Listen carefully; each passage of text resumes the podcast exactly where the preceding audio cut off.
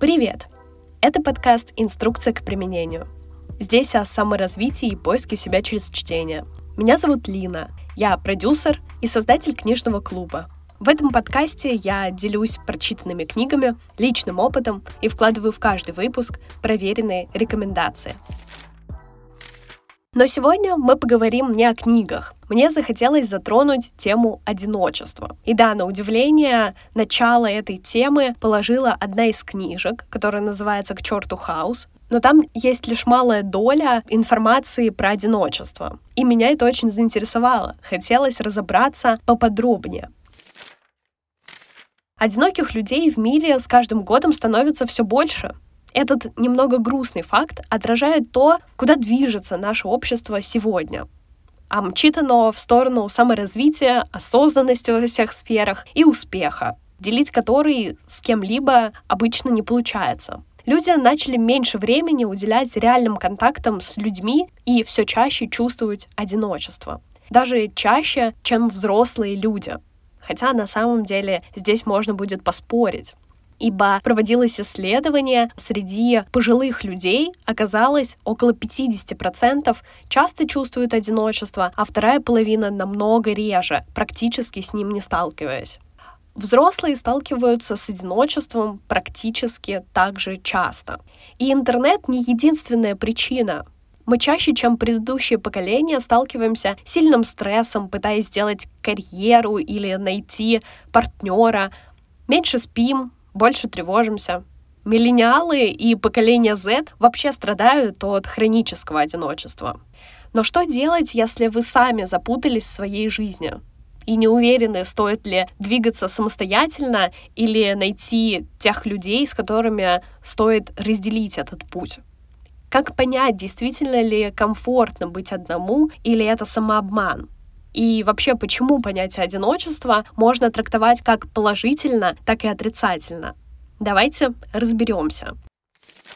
Вообще одиночество — это такое понятие, которое чаще трактуют немного неправильно. Ведь есть еще уединение, ощущение изоляции. И, например, уединение — это необходимость перезарядки. То есть с ним сталкивается каждый человек. Мы не можем постоянно находиться в социуме. В любом случае приходим домой, выдыхаем, все накопленные эмоции и проводим время с собой. То есть это как некое расслабление после взаимодействия с другими людьми.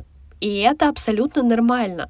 Ощущение изоляции — это оторванность от общества. Когда мы были закрыты на карантин, как раз многие с этим сталкивались. То есть, когда тебя насильно посадили в эти рамки, и ты не можешь взаимодействовать с другими людьми вживую, в такие моменты рождается внутренний диалог. То есть разговоры с самим собой происходят в основном из-за ощущения изоляции. И отдельно стоит рассмотреть одиночество. Это ощущение изолированности среди людей. Оно больше зависит от качества, чем от количества отношений. Вас должны не просто слушать, а слышать, иначе вы почувствуете себя ненужным. Сейчас все чаще мы общаемся друг с другом в мессенджерах или соцсетях. И появилось такое понятие, как одиночество в сети все вроде как рядом, но никто в действительности не нуждается в нашем общении. Отсюда вывод. Нам необходимо присутствие не просто других людей, но и тех, с кем мы близки и кому действительно доверяем. Поэтому человек может быть одиноким в толпе или социально удовлетворенным в одиночестве. По факту в этом чувстве есть и положительные качества, Например, часто одиночество помогает ускорить личностный рост и лучше понимать себя, потому что человек чаще рефлексирует, думает, разговаривает, копается в своих ощущениях и находит те самые глубинные ответы, которые всегда располагаются именно в нас. И более того, можно сфокусироваться на своем развитии, каждый день делать какие-то шаги к собственному росту, находя ту самую поддержку внутри себя. Но откуда же появляется чувство одиночества? Оно возникает в момент осознания своей отдельности. Например, непонимание родителей или отсутствие поддержки друзей, переезд, смена места работы, когда теряем старые связи и еще не можем обрести новые. У меня так было, когда я съехала от родителей. Первые несколько дней был дикий кайф и радость, а потом промелькнуло чувство одиночества. И все чаще от окружающих я слышала, а тебе не скучно жить одной, не одиноко, всегда удивлял этот вопрос, потому что одиночество мелькало, но оно не задерживалось надолго. Я настолько умела хорошо проводить время с собой, поддерживать себя, выходить в социум, что не замечала никакой возникающей тревоги или глобальных изменений. Для меня одиночество не равно жить одному. Жить одному — это полностью посвящать время себе. То есть ты контролируешь свой завтрак, мытье посуды, чем заниматься, куда ходить, во сколько возвращаться домой. Все это прожить одному. А одиночество — это про какое-то глубинное ощущение потребности в контактах. Ведь если ты живешь один, ты также можешь классно общаться с другими людьми. И мне очень повезло, что у меня тогда было замечательное окружение из близких друзей, с которыми мы могли также собираться и у меня дома, и на нейтральной территории. Поэтому, конечно же, мне было и не скучно, и не одиноко. Но вот потом при переезде в Москву я полностью прочувствовала это и столкнулась. Потому что в новом городе у меня не было никого из знакомых. И, конечно, тема близких контактов стала под вопросом, ибо люди из Липецка уже не могли со мной проводить так много времени. И тем более все это скатывалось только к онлайн-общению. Созвоны, переписки не совсем про близкое взаимодействие. Хотелось чего-то более значимого, живых встреч, общений, объятий. А как же формируется одиночество? Конечно же, все проблемы идут из детства. И формируется оно из привязанности к маме в детском возрасте. Если она уходила, и вы знали, что она скоро вернется, не чувствуя при этом тревоги, могли себя занять каким-то делом, тогда у вас не возникало острой потребности в других людях и сохранялся баланс с собой. А если мама уходила на долгое время, и вы терялись, переживали, тогда это, конечно, поспособствовало и самооценке, и уверенности, и чувству одиночества. Любой ребенок вынужден сталкиваться с чувством одиночества, ведь родители не могут быть с ним круглосуточно. Но это как раз все и зависит от формирования ваших действий в том возрасте. Чем надежнее привязанность, тем свободнее мы себя чувствуем. Но как же бороться с одиночеством?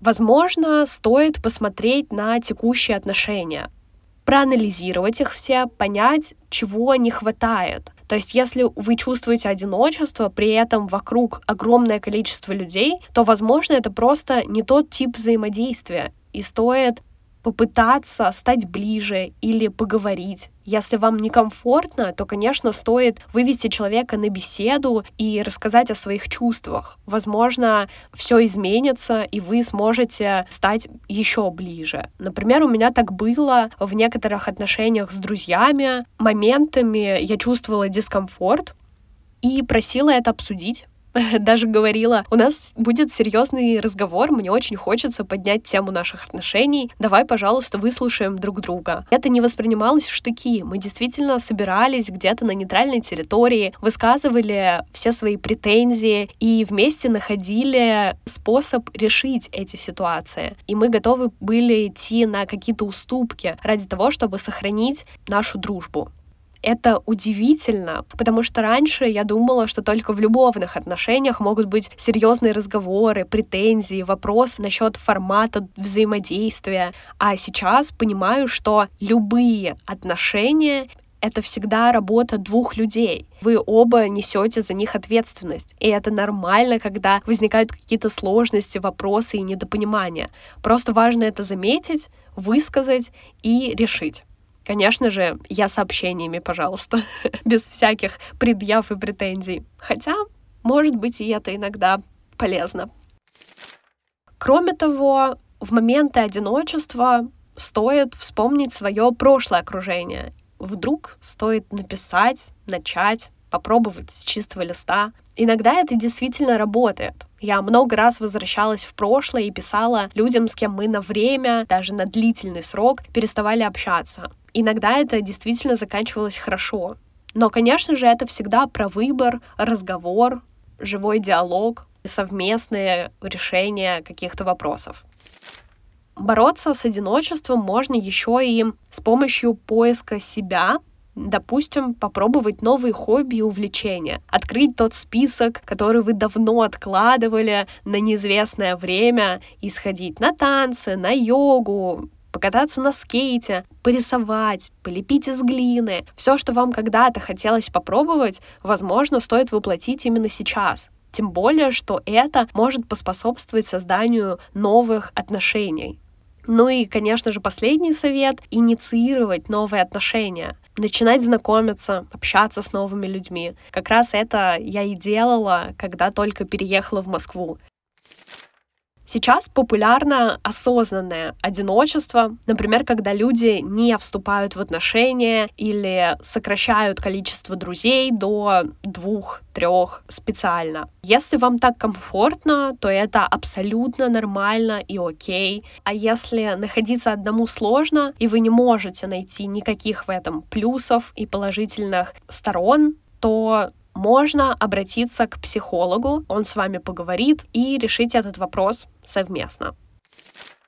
Интересно, часто ли вы сталкиваетесь с одиночеством, как справляетесь, может быть, есть какие-то советы или рекомендации. Буду рада обсудить и услышать их.